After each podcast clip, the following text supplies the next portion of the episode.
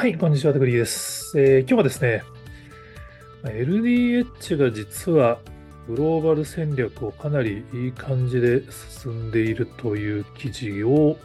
日経クロストレンドで読みましたんで、ちょっとご紹介したいと思います。ちょっと言葉選び、ちょっと気をつけないといけないですけど、LDH はね、ちょっとその、僕もあの、EXILE はもともとあの、 ASAYAN 好きだったんで、あの、エグザイルまでは応援してたんですけど、もう今ね、全然わかんないですよね。その、でも、日経クロストレンドの記事、まあ、LDH のグローバル戦略、タイを拠点に1億6000万人の Z 世代を狙うってい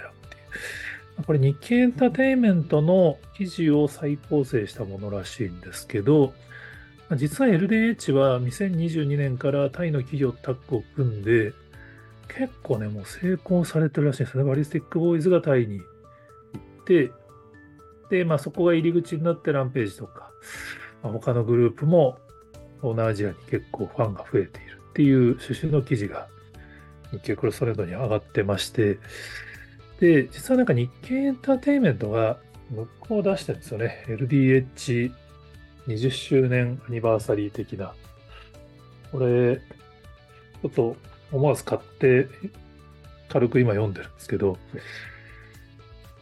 すごい実は戦略的にいろいろされてるんですよね。なんかもともとアメリカに行こうと思ったのがちょっとコロナとかでいろいろうまくいかなくなったんで、東南アジアに戦略を切り替えてやってるらしいんですけど、それがどうもうまくいってるみたいです。象徴的なのがタイのトリニティっていうグループとコラボした楽曲がまあ、向こうのレーベルの YouTube チャンネルに上がってるんですけど、これね、再生数結構いってたんですよね。ちょっとどれぐらいか忘れちゃいましたけど。だから、タイのグループとコラボして、そのコラボした楽曲をタイ側のレーベルに上げるっていうのは、これはもうそのタイにファンを増やすっていう、まあ、非常に象徴的なアプローチですよね。結局日本側のチャンネルに上げちゃうと日本人にしか届かなくなっちゃうからみたいな話だと思うんですけど、まあ、これによってタイにもファンを増やし、まあ、タイのテレビ局にも出演してみたいなのが、まあ、入り口になっていて、で、東南アジアって、まあ、国ごとに言語が結構違ったりするんですけど、結構横に伝播するんですよね。だ1億、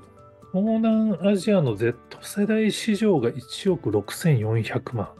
いるらしいですね。Z 世代だけでですからね。これ多分インドネシアとか、まあ、フィリピンとか全部含めてっていう。で、面白いなと思ったのは、そのムックを読んでもびっくりしたんですけど、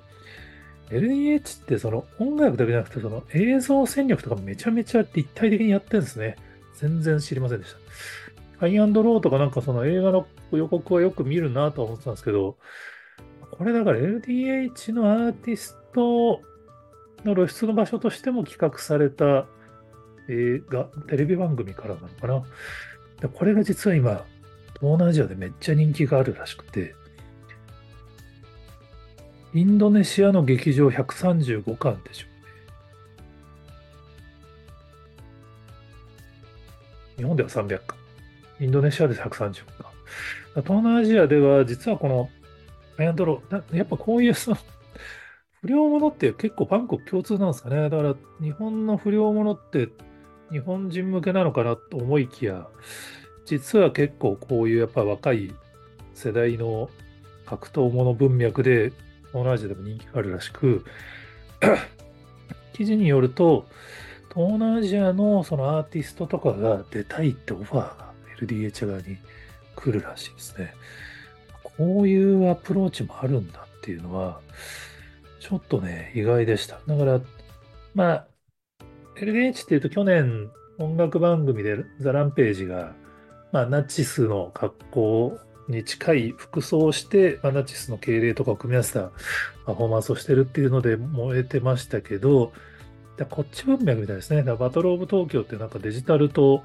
リアルを組み合わせたコンテンツとかもやっていて、まあ、ある意味そのこういう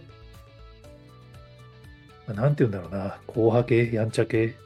の、まあ、世界のコミュニティにうまく刺さってるんで、まあ、ちょっとそれをやりすぎた結果、ちょっとナチスの要素をちょっと入れすぎちゃったっていうのは前回の炎上だったと思うんですけど、まあ、あれも、やっぱりその海外を意識しているから多分謝罪してパフォーマンス変えるっていうことだと思うんで、まあ、授業料的な感じになるんですかね。だから LDH がこんなに海外にファンが増えてるってちょっと全然知らなかったんで、まあ、個人的にはどっちかというと BMSG とか 2B とかスタートエンテーテイメントの方をちょっとウォッチしてますけど、これはね、すごい参考になると思いますね。まあ、特に、まあ、欧米で受けるのは当然ベストだし、ニュージーンズや BTS のようにアメリカでヒットするっていうのは一つの理想ではありますけど、今後の人口を考えると結構アジア重視戦略っていうのは、案外ある意味手堅いし、日本のアーティストに向いてるんじゃないかなっていう。で、LDH はそれのこの成功のパターンを一つ作ってくれてるっていうのは、